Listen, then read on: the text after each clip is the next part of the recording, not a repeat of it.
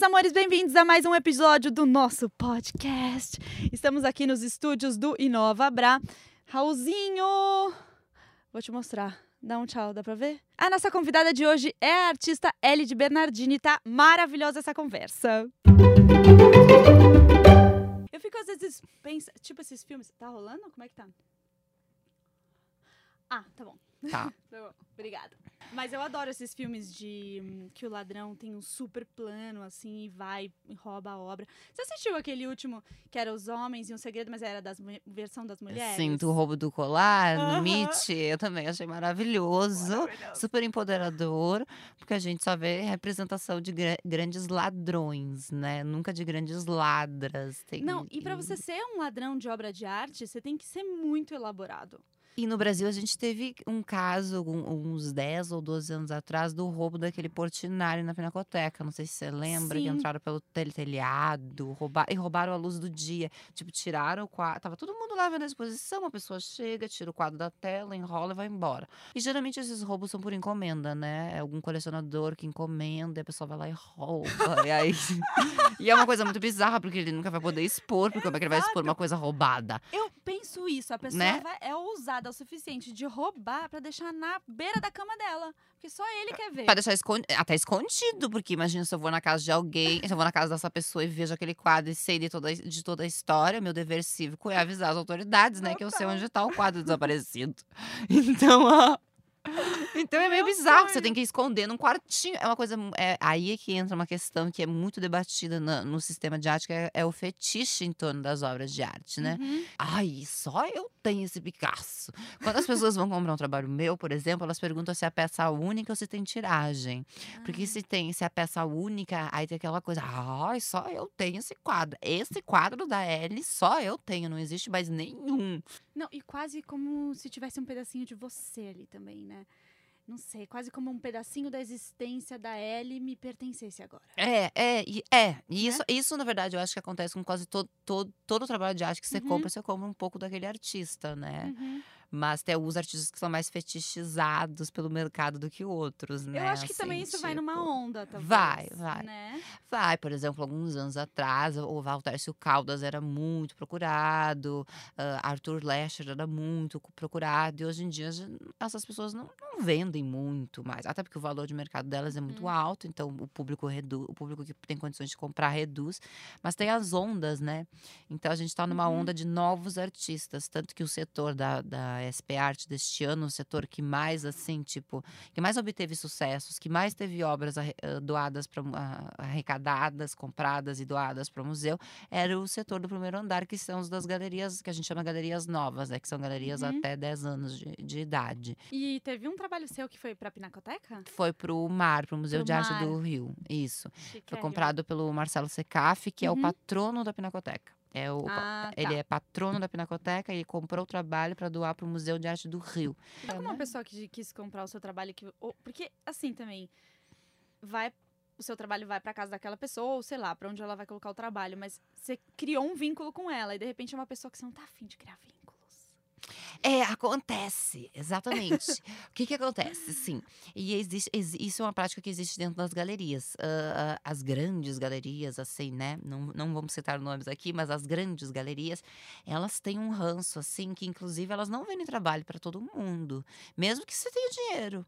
Então, você como artista também se preocupa para saber, porque quando alguém compra aquele trabalho, tem direito de propriedade sobre ele. Então, ele pode fazer o que quiser com aquele trabalho, inclusive destruir a obra, se a pessoa quiser.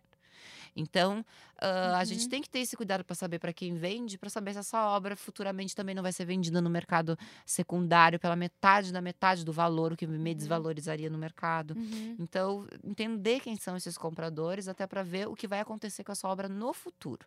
Esse é o lado positivo. O lado negativo é que torna a coisa cada vez mais elitizada, né? Só quem tem grandes. Só quem consegue acessar trabalho de artistas nessas grandes galerias é quem já é grande colecionador, que já é famoso.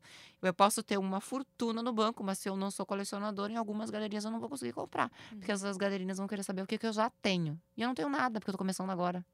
Entendeu como é difícil? Então eu já posso começar com 50? Me dê aí 50. Exatamente. Então eu vou comprar metade do acervo da galeria e aí como é que Aí, tu- fica? aí eu posso? Aí eu posso, exatamente, né? Seria uma boa colocação para criar um conflito. Seria um bom experimento. É, ele me conta tudo do assim, como? Bom, primeiro, você é bailarina. Sou bailarina clássica. Ai, Você sabe que eu, eu sempre falo que eu quero renascer só pra ser bailarina. É? Olha, eu vou te dizer o que a minha professora de balé me dizia. Para ser bailarina clássica profissional, você tem que amar o balé clássico, não ser Uhum. apaixonada por ele, porque a paixão passa, o amor não. Uhum. Então você tem que ter uma relação com o balé como se fosse de amor e filho, sabe? Aquela coisa que não importa o quanto doa, não importa o quanto ele vai te fazer sofrer, você sempre vai amar. Uhum. Ah, não importa quantas decepções você vai ter, você sempre vai amar, sabe? Aquele amor meio de mãe, porque senão você não aguenta, não vai até o final. Eu fui bailarina clássica profissional, eu sou uma das poucas pessoas, eu é, pelo que eu tenho, pelo que eu saiba, eu sou a única pessoa que se tem registro que é, transexual que estudou no Royal Ballet de Londres, na classe feminina. Chiquérrima. Eu me formei em balé clássico no Royal Ballet de Londres, na, na escola de balé do Royal Ballet da Inglaterra, do, o Balé da Rainha. E só que havia alguns empecilhos por ser uma mulher transexual e estar na classe de balé feminino. O balé é muito sexista, é muito dividido. Existe uma turma para homens, uma turma para mulheres, roupa para homem, roupa para mulher, Uhum. passo de homem, passo de mulher. E isso o balé é clássico, né? o balé clássico, Uhum. clássico, que era o que eu fazia Uhum. desde criança. E era o que eu queria seguir, porque eu sempre tive pretensão de ser uma bailarina clássica profissional. Meu sonho era dançar Gisele, Lago do Cisne. Uhum. E eu pude dançar isso, mas sempre no corpo de baile, nunca como Uhum. solista nem como primeira bailarina. Por melhor que eu fosse tecnicamente. Talvez eu poderia, eu poderia ter sido ser a melhor da classe, mas eu não podia, porque eu era uma bailarina transexual. E no corpo de baile você tem 20, 30 bailarinas juntas, então você tá, entre aspas, disfarçada, né? Como Uhum. solista e como primeira bailarina, talvez ficaria mais evidente que eu que é uma transexual no palco, enfim. O balé tem uma série de regras que são muito antiquadas, mas que é para manter a, a, a- própria linha da dança, para que ela não se perca, né? Uhum. Por exemplo, você não pode pintar a unha, não pode ter orelha furada, não pode ter tatuagem. Então, se você é uma bailarina, se você quer ser uma bailarina profissional, você tem tatuagem nos braços, isso nu- você nunca vai conseguir ser uma bailarina profissional. Porque como é que você vai fazer Gisele Cinderela com o braço todo tatuado? Eu, eu não tô criticando. Não, não. Acharia lindo uma Gisele Cinderela toda tatuada, acharia super moderno. Mas o balé clássico mesmo, dessas grandes escolas de balé como o Bolshoi, Royal Ballet, a Ópera de Paris, jamais te aceitarão, entendeu? Jamais te aceitarão. E você sente que Então. tá mudando alguma coisa disso? No balé clássico, não. Não. Ah, o balé clássico, mas é justamente por ser clássico. E era o que a minha Uhum. professora dizia: qualquer mudança que se faz no balé clássico, aí ele já se transforma no que a gente chama de dança moderna ou dança Uhum. contemporânea. Uhum.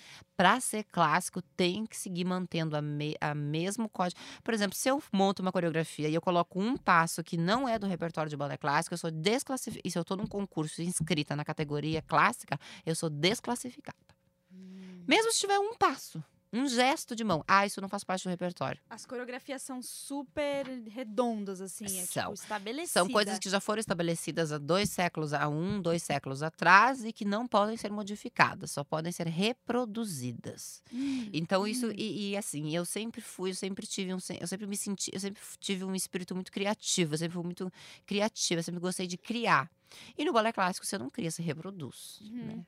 O que você cria é a sua presença cênica, fazer os passos com uma emoção um pouco maior. Uhum. Mas você não cria uma célula coreográfica, como a gente chama, né? Você não escolhe seu figurino. Você não escolhe nada disso. Isso já tá tudo pré-determinado. E você só vai aprender os passos. Você não precisa nem pensar se você não quiser, né? Você só vai lá, repete, repete, repete, repete, repete. Depois você apresenta e deu. Né? Não tem nenhum envolvimento, Uhum. tipo, em termos criativos. Você não precisa Uhum. propor nada. Porque se você propor, você vai estar saindo do que é Uhum. clássico. E pra você vem essa necessidade de propor da criação. Vem. Bom, claro. Então, por isso que eu abandonei o balé clássico e também porque eu não podia eh, se- atingir os topos altos, né? Então, Uhum. imagina, nem- ninguém quer entrar numa profissão que não tem perspectiva de crescimento. Não, total. Ninguém entra numa empresa se, se- se- A primeira coisa que um funcionário faz, né, numa entrevista de emprego é perguntar se ele tem perspectiva de crescer dentro daquela empresa. Se a pessoa diz, Uhum. olha, não, você só vai continuar o resto da vida nesse cargo, então não vale a pena, né? Então.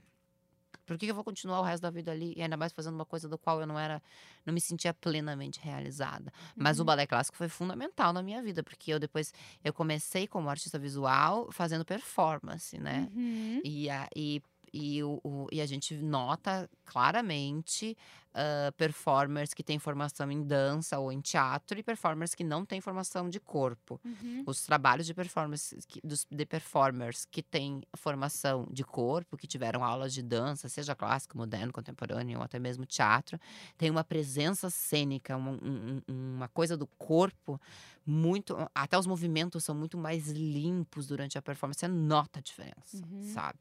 Então, assim, eu tenho essa bagagem que, que enriquece muito o meu trabalho. A disciplina, a questão da limpeza, tipo, os Uhum. arremates, né? Hoje, por exemplo, eu trabalho, eu sou uma artista visual que faz, que faz objetos, faz quadros, faz pinturas e tal. Então, essa questão de sempre ter arremates muito bem feitos, acabamentos impecáveis, isso tudo vem do balé, porque o balé tem que, ter, tem que ser tudo impecável, não pode ter sujeira de movimento, que a gente Uhum. diz, né? E aí você saiu do balé e foi estudar filosofia ou foi tudo Isso. junto? Não, foi assim. eh, Eu comecei a fazer balé clássico quando eu era criança e hum, e o balé clássico, é, enfim, você tem, você faz, você estuda, você faz faculdade e tem, o, e tem as suas aulas de, de balé, né? Você vai entrar, quando você, quando você chega, são nove anos básicos que a gente chama, que aí vai, vai fechar mais ou menos quando você tiver 17 anos de idade. Aí, a partir dali, você vai decidir se você vai querer ser uma bailarina clássica, eh, profissional. Aí, você vai, faz, você vai fazer quatro anos profissionalizantes, que aí você vai ter que se dedicar integralmente ao balé clássico. Que foi o que eu fiz. Que aí, porque quando eu eh, completei 17 anos, que também completei os 9 anos de balé ah, intermediário, era aquele, aquele período que saía do colégio e aí, ah, o que, que vai fazer de faculdade? O que, que vai fazer de graduação? Porque balé não tem faculdade de balé, né? Uhum. Então, e o Brasil tem muito essa coisa de ter diploma, tem que ter diploma. Então eu fui fazer jornalismo. Não fui, óbvio, óbvio que não fui feliz. No terceiro semestre, eu já não queria mais saber daquilo, né? Inclusive, um professor me olhou pra mim e disse: Olha, minha filha, eu não sei o que tu tá fazendo aqui, né? Sai daqui. Tanto que quando tinha que fazer aquelas aulas, que tinha que sair pra entrevistar as pessoas, pra escrever as redação, eu me trancava no banheiro, em alguma salinha, e inventava tudo. Inventava o nome dos personagens, inventava a resposta das entrevistas. Tipo, inventava, trazia aquelas matérias com aquelas respostas super elaboradas, sabe? Que não acontece. Você vai, você vai, em você vai lá embaixo entrevistar as pessoas. Ai, o que, que você acha da legalização da maconha? Ah, eu sou contra. Ah, eu sou a favor. Como é que eu vou escrever uma matéria com pouca informação? Então eu inventava. Ah, eu sou contra por isso, por isso, por isso, por isso, por isso. Aí eu botava uma outra a favor, com uns argumentos mais fortes ainda. Virava quase um artigo, sabe? De Menina, Veja. você já é uma ficcional desde. Desde isso aí. E aí o professor via na hora que eu tava mentindo, né? Como não era publicado, era só trabalho de faculdade, não tinha problema, né? E aí eu fui fazer teatro, faculdade de teatro. Só que Ah. Nessa mesma época do teatro, isso foi em 2011. Aí eu entrei na faculdade de teatro, eu ganhei a, eu ganhei a bolsa para pro Royal Ballet. Então o teatro eu entrei e, e tranquei. E aí fui morar na Hum. Inglaterra. Aí durante esses, durante esses dois anos eu fiz um ano de balé. Aí teve essas complicações de que eu não podia entrar, não podia ser a primeira bailarina, que eu já contei. E aí eu abandonei o balé, fui pro Butô, que é uma dança oriental japonesa. Sim, era a minha próxima pergunta. E aí, Butô? Fui, fui pro Butô. Aí eu conheci Como o você chegou no Butô? pelo Yoshito Ono, que era o filho do Kazuo Ono, tinha um Uhum. curso, tava ofertando um curso, porque o Kazuo Ono só dá aula lá no ateliê dele, no interior do Japão, ele não fala inglês, não tem, não tem avião pra chegar lá, tem que chegar, tem que contratar um carrinho pra chegar até lá, é uma confusão, sabe? É como fazer um workshop no meio da Amazônia, mais ou menos. Entendeu? Tem que chegar de barco, é uma loucura. E aí, então, é muito difícil ter acesso a professores bons de butô. Então, tava o filho do criador da dança em Londres. Eu, ai, a gente precisa encontrar esse homem. Aí fui lá. Aí comecei a fazer aula com ele. Aí eu abandonei literalmente. Não comecei, não fui mais nas aulas do Royal Ballet. E comecei a ir nas aulas de butô. E, a, ah, e fiz uma, uma performance de butô. Minha primeira performance foi na, na Tower of London, na Torre de Londres, ah, em 2012, em março de 2012, de butô.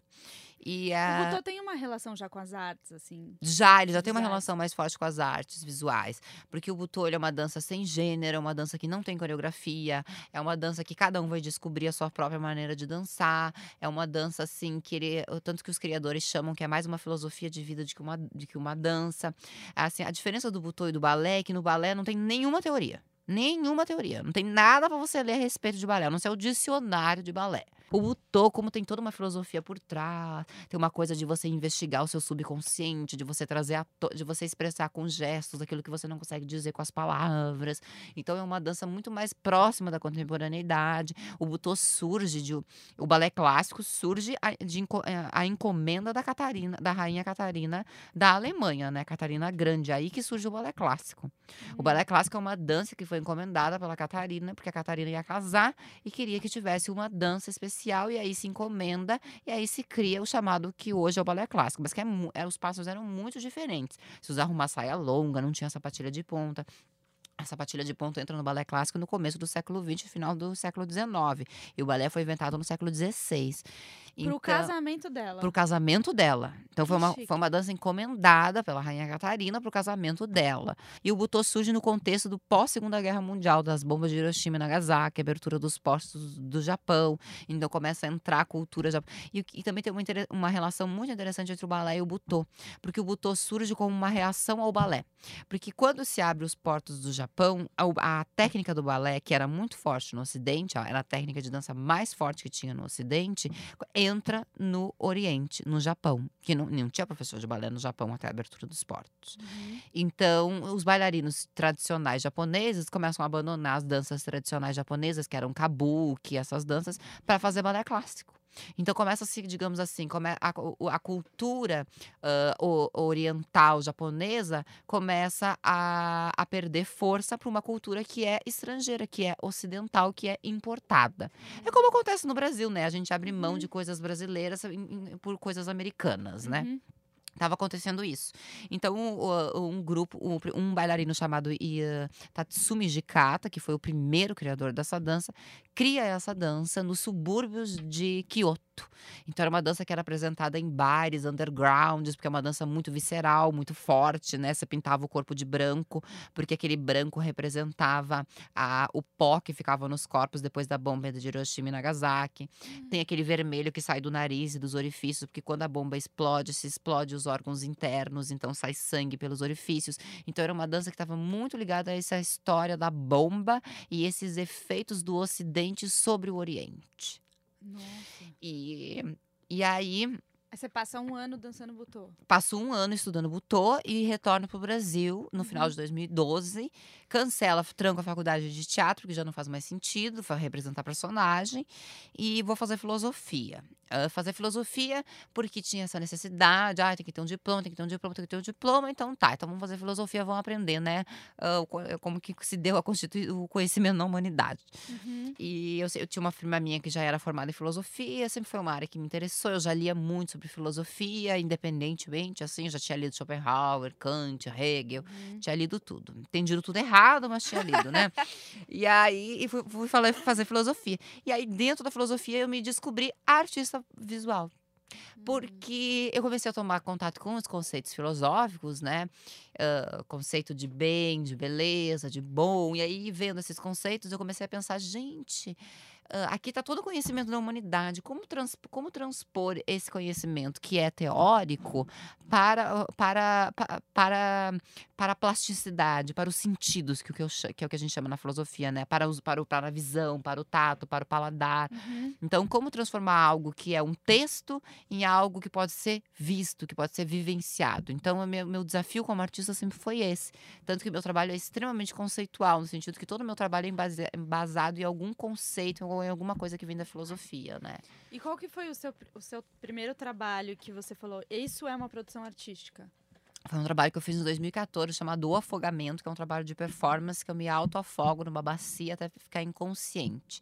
É, foi realizado no dia 1, dia, no 1 de abril de 2014, que era o dia que completava os 50 anos do golpe civil e militar no Brasil. A performance era muito simples, era uma bacia com água e eu reproduzia a forma mais comum de tortura que existia na ditadura militar, que era aquele que é o afogamento, né? Tá. Só que não tinha um carrasco me, me afogando. Eu me auto-afogava, né? Eu Uhum. auto, me auto-afogava.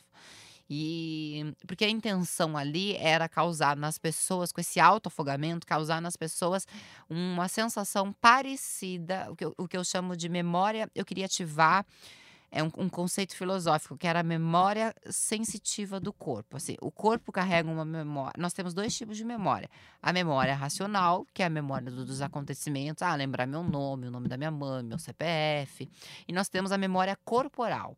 Essa memória corporal geralmente é aquela memória ligada a traumas. Por exemplo, ah, você ouve, você sente um cheiro ou ouve um som e tem uma reação física sabe? Que às vezes você não uhum. consegue explicar. Que muitas uhum. vezes você vai para psiquiatra fazer análise para tentar entender por que, que você tem algumas reações físicas. Isso que a gente chama de memória física, de memória corporal. Uhum. Então, o que eu queria fazer era, causa, era despertar nas pessoas uma memória corporal, que elas não têm porque não foram torturadas, mas que elas poderiam vislumbrar caso tivessem sido. Então, o que eu queria era proporcionar nelas, no público que estivesse assistindo, um sentimento que fosse o um, um mais possível parecido àquilo que eu estava vivenciando vivenciando ali, que é o sentimento de se autoafogar. Essa uhum. sensação de angústia, de ir perdendo o ar e tudo mais. Então as pessoas ficavam muito angustiadas, muito aflitas, porque essa era a intenção, né? Causar para além das pessoas ficarem se perguntando se é arte, não é arte, ah, ela tá falando sobre a ditadura, o que eu queria era causar sensações, uhum. entendeu? Deixar as pessoas desconfortáveis, uhum. para no segundo momento elas pensarem, refletirem e se perguntarem o que, que aquilo significava. Você coloca muito o seu corpo à disposição dessa desse gatilho, né? Sim. Até tem uma outra performance que a gente conversou sua, que é a performance que as pessoas podem bater em você.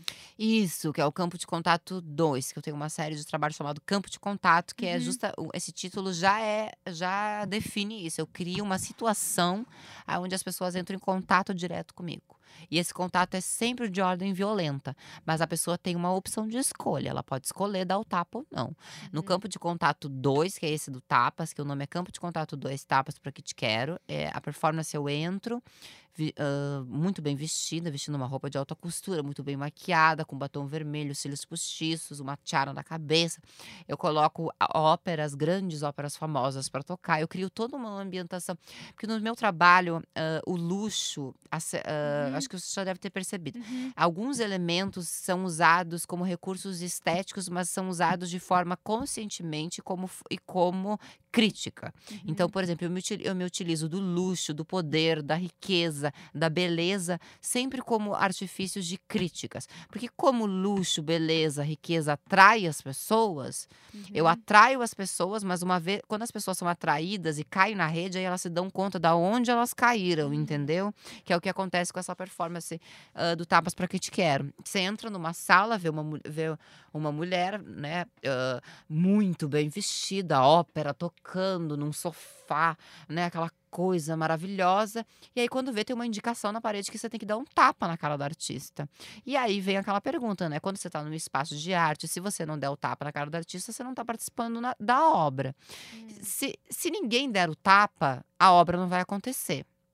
Se todo mundo der o tapa, a obra vai ter acontecido, mas essa pessoa vai ter sido violentada uhum. e vai uhum. ter, vai ter uma implicação, né? Uma, a gente vai, aí a gente vai abrir para vários questionamentos, né? Até que limite, uh, porque ali nesse trabalho em específico eu estou trabalhando o conceito da Hannah Arendt, que é o conceito da banalização do mal, que uhum. é o uhum. conceito que ela cunhou para explicar, para não explicar, mas para fazer as pessoas entenderem o que aconteceu em Auschwitz, por exemplo. Uh, o que, que é esse conceito banalização do mal? Quando o Estado permite que a violência, quando a violência é permitida, por exemplo, quando eu digo para você, Vivi, eu, eu permito que você me dê um tapa na cara. Eu, te uhum. de, eu, eu deixo agora você me dar um tapa na cara. Quando a gente permite a violência, a gente, a, a Ana Arendt notou isso lá no, quando teve o julgamento no Nuremberg, nos anos 80, ela notou que as pessoas fazem uso dessa permissão. Uhum. Então, assim, existe algo dentro do ser humano que, quando é permitida a violência, é uhum. é, é, um gatilho que desengatilha e as pessoas vão lá e fazem uso daquela violência. Uhum. Então, eu crio situações onde eu permito que essa violência ocorra ou não. E que dependente, e se ocorrer vai ter uma implicação, e se não ocorrer vai ter uma implicação. Se ninguém der o tapa, se as pessoas entrarem, por exemplo, em comum acordo de que ninguém vai dar o tapa, elas vão sabotar o meu trabalho enquanto artista. Hum. E o trabalho não vai acontecer. E se todo mundo der o tapa, eles vão estar violentando uma pessoa em público. Uhum. E, to- e no final da performance, pelo uso da maquiagem, no final da performance a gente nota que eu tô com o batom completamente borrado, os cílios já começam a cair, a tiara da cabeça já tá torta, o, o penteado já se desfaz. E aí o que, que vai acontecendo? A violência vai ficando evidente. Uhum. Então as próprias pessoas que estão dando tapa estão assistindo o resultado daquela própria ação delas. Então é assim, eu crio situações que eu chamo de mentalmente complexas, que situações violentas, mas, mas é as pessoas que vão decidir se elas querem comprar isso ou não. E se elas querem ficar vendo também, tem um voyeurismo. Exatamente, tem da- esse voyeurismo. Porque tem pessoa que não dá tapa, mas fica do começo ao fim. Assistindo. E tem gente que dá mais de um tapa. Vai lá e dá um tapa, depois daqui uns 10 minutos vai lá e dá de novo. Sabe? Aconteceu várias vezes. E a primeira pessoa que dá o tapa? Geralmente cria uma situação. A primeira pessoa é a mais demorada, né? então a primeira pessoa que dá o tapa, assim, tipo, você fica lá parada uns 15 minutos até alguém criar coragem de dar o tapa. Quando a primeira pessoa dá o tapa, aí Daí- deslancha e vem, todo mundo vai dar tapa. Ah, e, e a primeira pessoa que dá o tapa, ela sempre dá aquele tapinha que, né, que, que, que tinha pessoas que chegavam pra dar o tapa e mudavam de ideia. Tipo, a pessoa ia com a mão assim, aquela mão, né? Levanta a mão e vai. Quando chega na cara, a pessoa muda de ideia. E saía. E não era uma coisa proposital. Não é assim, ah, eu vou chegar lá e vou fazer essa cena. Uhum. Não, Uma a pessoa che... na hora. Veio uma consciência na nela. hora ela teve um surto e mudou de ideia. Teve Uhum. gente que me beijava, que me dava um beijinho no rosto. Aí vinha um outro, dava um tapa violento na cara, porque a outra beijou e não era pra beijar, era pra bater. Aconteceu. Depois, depois que acaba a performance, a gente fica sabendo dos relatos, né? Teve um professor, eu fiz essa performance dentro de um, cur- do de um curso de artes visuais, dentro de uma universidade, para alunos do curso de artes visuais, para Uhum. testar como esses futuros artistas ou futuros educadores e professores de arte reagem ou sabem reagir às situações violentas e principalmente quando essa violência é institucionalizada. Uhum. Porque a gente tem vários tipos de violência que são institucionalizadas, mas que a gente não sabe. Por exemplo, é a- violência carcerária é uma violência institucionalizada. É permitido bater naquela, no, no- no presidiário Uhum. de certo modo. A sociedade. Existem os direitos humanos que proíbe, proíbe isso, mas a sociedade, de certo modo, permite isso. E até louva quando isso Uhum. acontece, né? Matar bandido. Isso é algo que é essa violência é socialmente aceita. Não está na Constituição, mas socialmente as pessoas aceitam numa boa. Uhum. Tem até um conceito na filosofia, cunhado por um filósofo que está muito em alta, chamado George Agamben, que é o conceito de homo sacer. Na verdade, esse conceito já existe, vem lá do, da- do direito romano. O que, que é um homo sacer? O homo sacer é aquela pessoa que é desprotegida pelo direito, é desprotegida pela lei. Uma travesti, por exemplo, pode ser considerada uma homo sacer. Então, se alguém vem e mata uma travesti, bate Uhum. nela, não vai Tudo acontecer bem. nada com quem fez isso. Uhum. Não vai acontecer nada. Porque essa pessoa, ela, ela tá fora do. Ela não é protegida pelo direito legal. Ela é considerada uma apátrida, uma pessoa Uhum. sem pátria, uma pessoa sem direitos. Uhum. Então, e eu, como sou uma mulher tran- transexual, né? Como eu sou uma artista e uma mulher transexual, eu coloco o meu corpo nessas situações porque é pertinente, porque faz sentido, né? Uhum. Tá, essa performance do Tapas pra que te quero talvez não faria o menor sentido se o corpo que tivesse ali fosse o corpo de um homem hétero branco. Uhum. Não faria o menor. Ou, ou teria um outro sentido. Mas então, ah, o meu corpo, a, a presença do meu corpo nas performances justifica porque é a presença de um corpo transexual, de um corpo travesti. E isso muda tudo, muda Uhum. toda a relação. Quando, se- quando a gente fala de violência e a gente tá falando de violência de um corpo travesti, é uma coisa. Quando a gente fala de violência de um corpo negro, é outra. Uhum. Quando a gente fala de violência de um corpo branco, quase não e nem existe, né? E como você sai dessas performances?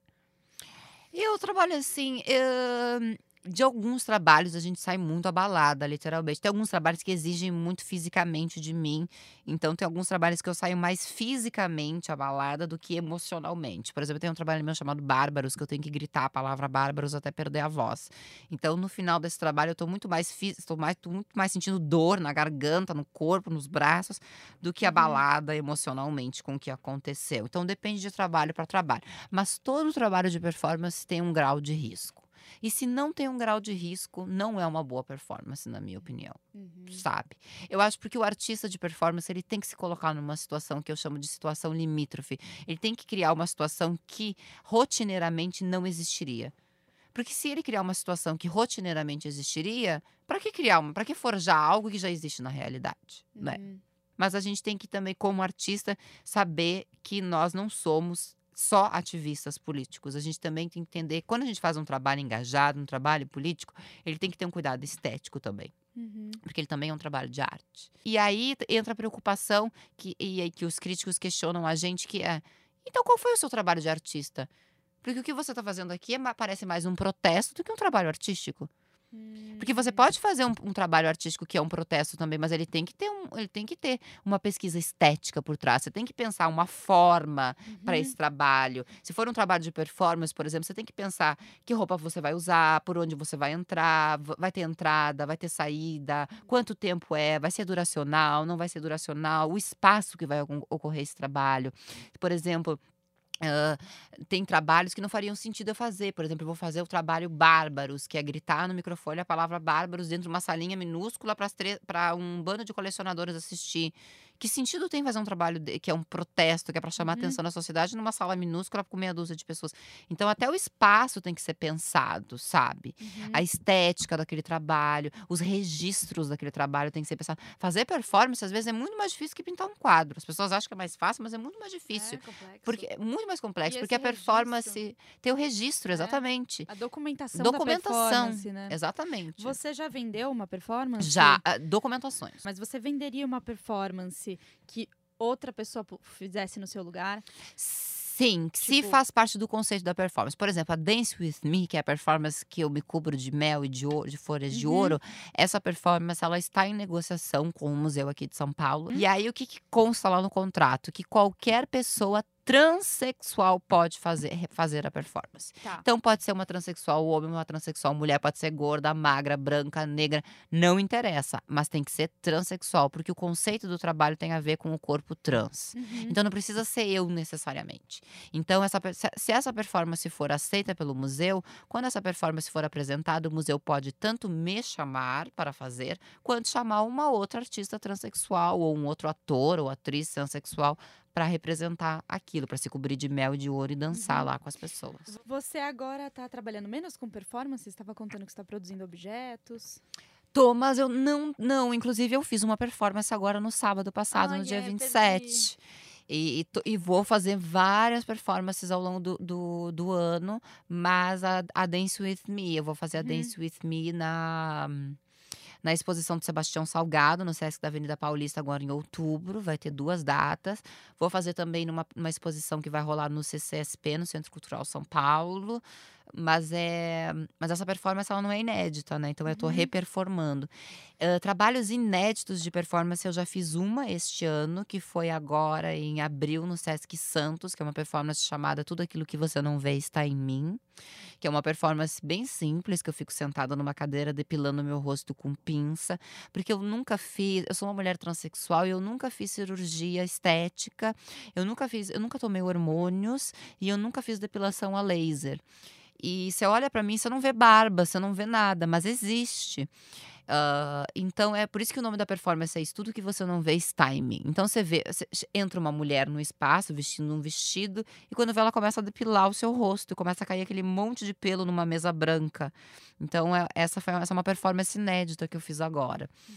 Ah, e, que, e que é uma. Aí volta aquela pergunta que você me fez. Essa é uma performance que mexe muito comigo, mexe muito com a minha autoestima, né? Uhum. Porque eu estou me depilando em público. Eu estou mostrando para as pessoas como é que é o processo que eu faço no meu Uma privado. coisa íntima. Uma é. coisa íntima, Uhum. né? Que é aquele processo, por exemplo, você não precisa passar por isso. Você é uma mulher Uhum. cis que não precisa se depilar com pinça todo dia, Uhum. né? Não nasce esse- esses pelos no seu rosto. Uhum. No meu nasce. Então isso é algo que eu tenho que conviver todo dia.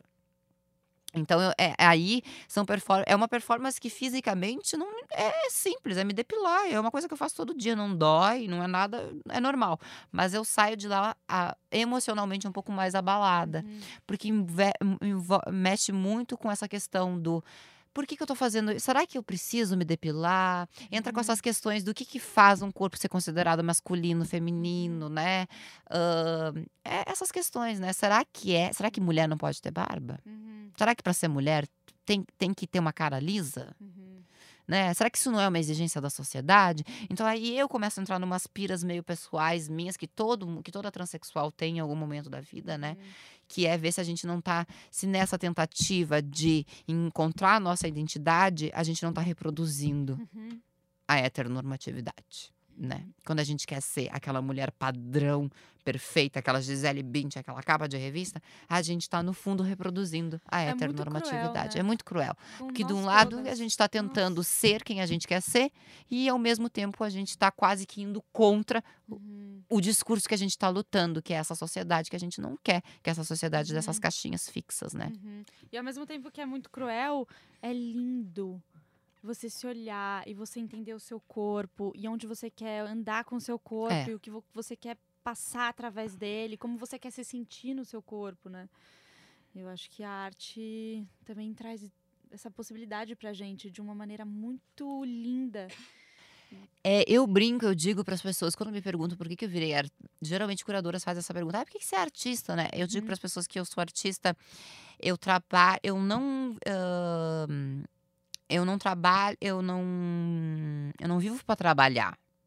Eu trabalho para viver. Porque o meu trabalho me ajuda a viver. Uhum. Fazer o meu trabalho me ajuda a enfrentar dificuldades que eu encontro no meu dia a dia. Uhum. E as dificuldades que eu encontro no meu dia a dia, sendo uma mulher transexual, eu consigo, às vezes, solucionar no meu trabalho. O trabalho é como. Eu não gosto muito de usar essas palavras, porque entra num campo que não é o meu campo, que é o campo da espiritualidade. Eu, sou- eu sou uma. Eu tenho formação em filosofia, eu sou uma pessoa meio cética, eu sou mais a racionalidade. Mas é quase um processo de cura. Uhum. Tem trabalhos que eu faço, por exemplo, a Dance With Me é um grande processo de cura. Estar ali coberta de mel, pintada de ouro, com todas as músicas, com todos os clássicos da bossa nova, da MPB, completamente aberta, receber o público para dançar comigo e ver que vem aquela multidão querer dançar, que as pessoas fazem fila para dançar comigo, que fica todo mundo querendo me tocar para levar aquele ouro consigo. É um processo de cura, você, sai- você recebe um afeto, você recebe um amor. Né? A gente falou daquele trabalho que eu, que eu recebia os tapas na cara, que eu recebia uma Uhum. carga imensa de violência. Eu também tenho trabalhos que eu recebo uma carga imensa de afeto. E que também. E aí é um processo de cura. Eu saio de lá, assim, tipo, eu saio de lá realizado, eu saio de lá me sentindo aceita. Sendo bem clara, me sentindo aceita, me sentindo pertencendo a algum lugar. Uhum. Porque as nós transexuais, nós tra- travestis, negros, índios, a gente tem um problema com a questão do pertencimento, né? A gente quase nunca consegue se sentir, a gente nunca consegue se sentir à vontade nos lugares, porque parece que a gente nunca, parece que a gente não faz parte daqueles lugares. Uhum. E de fato, em alguns lugares a gente não faz parte historicamente. E aí, em algumas performances, eu saio me sentindo parte daquilo. E às vezes a grande maioria do público é cis, branco, hétero, sabe? É banqueiro, dono de. Entendeu? E aí eu saio de lá assim. e Não tô valorizando mais essas pessoas, mas tô querendo dizer que. Não, mas até é uma questão de, sei lá, do seu corpo eh, se deslocando por esses se- lugares, é, né? é, exatamente. É. E eu sou uma pessoa que eu faço questão de circular. Eu digo que eu vou desde a São Paulo profunda, que é um conceito que a gente tem na sociologia, ou seja, eu vou desde aquele botequinho lá na favela atrás do Morumbi até o baile do MASP, entendeu? Não há problema nenhum. E eu vou ser a mesma, entendeu? Uhum. Eu vou usar o mesmo anel de brilhante no, no baile do, do- no boteco churreco e no baile de gala. Eu não tenho roupa de festa roupa de sair. É a mesma pessoa que vai, que vai frequentar os mesmo que esses dois lugares sejam extremamente opostos. Porque é importante que a gente ocupe todos os lugares. Uhum. Eu acho que, enquanto, mas enquanto artista, eu procuro ocupar os locais de poder. Uhum. Mas é por uma questão histórica. Porque historicamente nós nunca ocupamos esse lugar. Uhum, As total. primeiras mulheres negras a entrar no acervo do MASP foram o ano passado, que é a Rosana Paulino e a Sônia Gomes. Você imagina? Então, transexual nem tem, né? Lá não tem. Então, existe um erro histórico muito grande aí que precisa ser reparado. Então, por isso que nesse primeiro. mo- E os locais que não são de poder, o meu corpo já ocupa. Historicamente. A rua, a Uhum. rua já, o meu corpo já ocupa a rua. As travestis já ocupam a rua desde que, de que elas existem já ocupam as boates desde que elas existem, as casas noturnas desde que existem. Agora, o museu, a galeria, Uhum. o, o plenário, a câmara, elas nunca. Isso é Uhum. histórico. É a primeira em 200 anos de Assembleia Legislativa no estado de São Paulo é a primeira vez que nós temos uma travesti ocupando o cargo de deputada, que é a Érica Malugino, em Uhum. 200 anos. Existe hoje no Brasil somente duas artistas transexuais em coleção de museu pública. São Museu e Alice Paraíso. Só. Não existe mais nenhuma artista transexual acervada em museu. Só existe nós duas. Exi a representada por galeria só existem duas. Ou seja, com duas pessoas não dá para fechar uma estatística. A estatística seria 0,00000,1. Uhum. E ao mesmo tempo você tem, tipo, toda essa responsabilidade de ser essa mulher. De ser a, a, a pioneira. É. A pioneira. Então, é, então, assim, ao mesmo tempo que eu faço trabalhos que tenham esse cunho violento, eu faço trabalhos que também tenham esse cunho afetivo. Porque eu tenho uhum. também esse duplo compromisso. O compromisso de mostrar para as pessoas o quanto elas são violentas, mostrar para as pessoas aonde elas estão errando, mas também mostrar para elas, apontar para elas as soluções para os seus erros. O meu trabalho enquanto artista, o meu trabalho enquanto pessoa, não é só apontar os erros, porque isso é fácil eu quero também apontar soluções. Uhum. Tanto que o trabalho das formas contrasexuais é uma solução, é, uma alter, é um modelo de sociedade alternativo ao modelo cis, macho, branco, heteronormativo. A gente precisa pensar um modelo de sociedade diferente do modelo que a gente vive. Uhum.